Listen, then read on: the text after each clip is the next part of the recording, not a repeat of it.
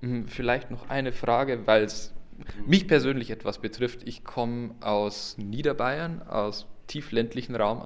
Sehen Sie vielleicht Unterschiede in der Handhabung für die städtischen und ländlichen Räume? In der Stadt geht es tatsächlich oft eher darum, die Dinge zu koordinieren, mhm. weil so viel an Angebot da ist. Und äh, viele Angebote, die die gleiche oder eine ähnliche Zielgruppe ansprechen. Im ländlichen Raum, glaube ich, geht es eher darum, wie nützt man mit seinen Partnern, mit den Umlandgemeinden gemeinsam Potenziale. Also wie macht man sich mhm. so stark, dass man sich abstimmt untereinander und da ein gutes Angebot aufbaut. Weil das wahrscheinlich einfach unrealistisch ist, ein ähnliches Angebot in, im ländlichen Raum anzubieten, wie wir das in München haben können. In München geht es wirklich sehr stark darum, das zu strukturieren, das zu vernetzen, die, die Aktivitäten zu koordinieren. Da gibt es auch einen großen Bedarf, ähm, immer wieder sich kennenzulernen und ähm, auch nach außen wahrnehmbar zu sein. Im ländlichen Raum geht es, glaube ich, oft darum, überhaupt ein Angebot zu schaffen, in Kooperation mit anderen. Wobei, äh, und selbst wenn es nicht möglich sein sollte, das, was Sie gerade erwähnt haben, die Vereine, ob Trachtenvereine, ob Gesangsvereine, ob Fußballvereine und so weiter, sie sind, wenn man es ganz weit fasst, natürlich auch, auch Akteure, ein Stück klar.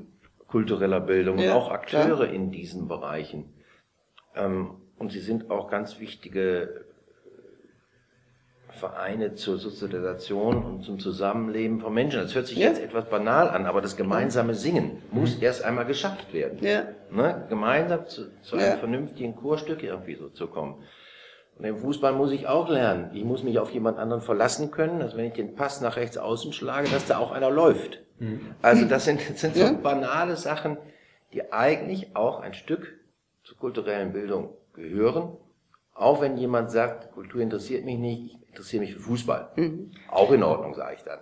Naja, und insofern muss man sagen, dass vielleicht an manchen, also ich, ich kenne viele ländliche Regionen, wo kulturelle Praxis, also das wirklich selber ja. machen, ja. Mhm. das Tanzen, das Singen, auch das Theaterspielen, es gibt ja viele auch Laientheatergruppen, wo kulturelle mhm. Praxis vielleicht sogar noch verbreiteter ist als in der Stadt. Ja, sehe ich ganz genauso. Also es ist auch ein großes Potenzial.